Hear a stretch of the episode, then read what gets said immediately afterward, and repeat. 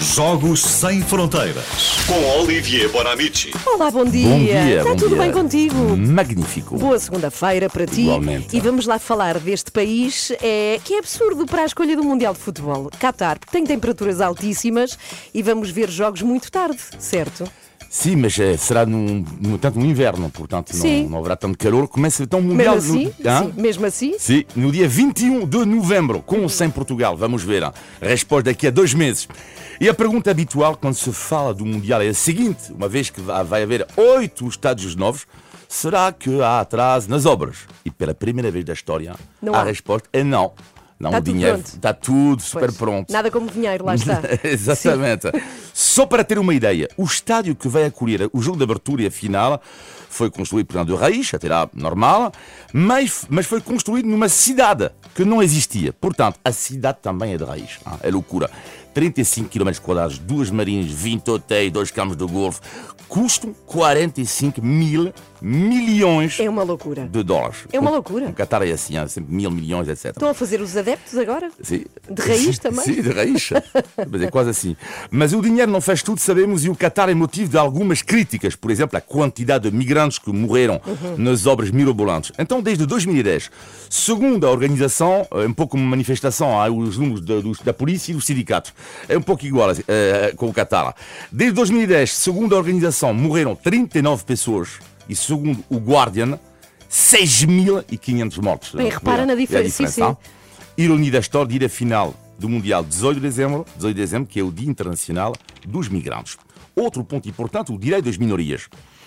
A homossexualidade é ilegal no Catar, pode dar até sete anos de prisão, mas o comitê organizador garante a segurança das pessoas LGBT numa condição. Qual? Não pode haver demonstração de afetos em público e o mesmo vale, aliás, para os heter- heterossexuais. Ou seja, nada de beijinhos na rua, para mim não dava, porque adoram os beijinhos. Não podes ir. Preocupação também com o ambiente, ambiente, porque afinal o Qatar, o Qatar já é o país no mundo com maior emissão de dióxido de carbono por pessoa. Eh, E apesar disso, então alguns estados vão ter inteiramente a climatização. O que é super surpreendente, porque eh, o Mundial não acontece no verão, acontece no novembro. Novembro, dezembro, no Qatar são 25, 30 graus. Dá, dava perfeitamente. Mesmo assim, climatização no estádio, que vai dar uma temperatura à volta dos 20 graus para o público e os jogadores, super agradável, mas que, com, que, que custo Claro, ambiental. como é óbvio, sim. E é neste contexto então que a FIFA abriu a semana passada a venda dos bilhetes para o Mundial. Já podem as pessoas em casa comprar, se quiserem. Para a fase de grupos custa de 60 a 200 euros, para a final de 500 a 1500 euros. Mas a grande dificuldade vai ser, sobretudo, arranjar um alojamento. Porque o Qatar tem 2 milhões e meio de habitantes, vai acolher um milhão e meio de adeptos, já tem quase mais ou menos o mesmo número. Sim, pois. É a loucura. Neste momento não há um hotel disponível, tentei este fim de semana. Ah, porque está esgotado. Fiz a prova, não, porque ainda não abriam. Ainda vai- não os fizeram, vai agora vão fazer os Sim, vai- exato. Vai abrir um site com todas as reservas, hotéis, apartamentos, mas uma boa medida. Os preços são fixos, ou seja, hotel 3 estrelas, 100 euros, hotel 4, Ok. 4 estrelas, 200 euros, etc. Uhum. E ah, vai haver, como não, não haverá quartos suficientes, as pessoas poderão dormir em navios, cruzeiros atracados, mas eu escolhi, já escolhi a outra opção. Eu não vou estar é, qual é, hotel, é? eu não vou estar num apartamento, eu vou estar numa espécie de campismo glamour. Uma tenda no deserto. Ah, isto é que é ótimo. Ah, tu vais ver o jogo lá. Ali, deitado, Isto na é areia.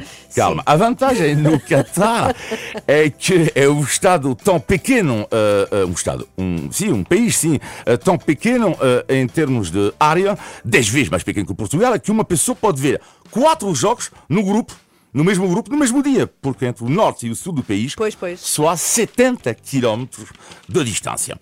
O Qatar que finalmente tem ideias surpreendentes para este Mundial, como o estádio chamado 974, é o nome, é feito com 974 contentores reciclados e após o Mundial, op, o estádio será desmontado e poderá ser colocado ah, num outro sítio. Ah, é tipo seja, Lego. É uma É espécie de Lego. Lego. É uma Sim. espécie de Lego gigante. Sim. Faltam então 10 meses para o Mundial. Vamos acreditar que Portugal consiga o apuramento e a partir daí a escolha será vossa. Ver o jogo na TV ou na Renascença, ou então viajar até o Qatar, mas já sabem, sem a opção beijinhos, Por isso, eu escolho a opção TV e Renascença. Ok, muito bem. Olha, só uma pergunta. Tu que estiveste a ver alojamentos e que há este campismo no deserto, quanto é que isso custa, viste? Esse Não. camping glamour. Não, não, não, não, neste momento não há preço ainda. Ah, também. não há preço, está bem. Só Ok. está a ser equacionado. Muito bem, então até quarta-feira. Adeus. exatamente. É sempre Tchau, à tchau. segunda e quarta o Olivia Bonamici na Renascença com os Jogos Sem Fronteiras. A sua música preferida. As histórias que contam. A informação que precisa. Está tudo aqui na Renascença. Na Renascença. A par com o mundo. Impar na música.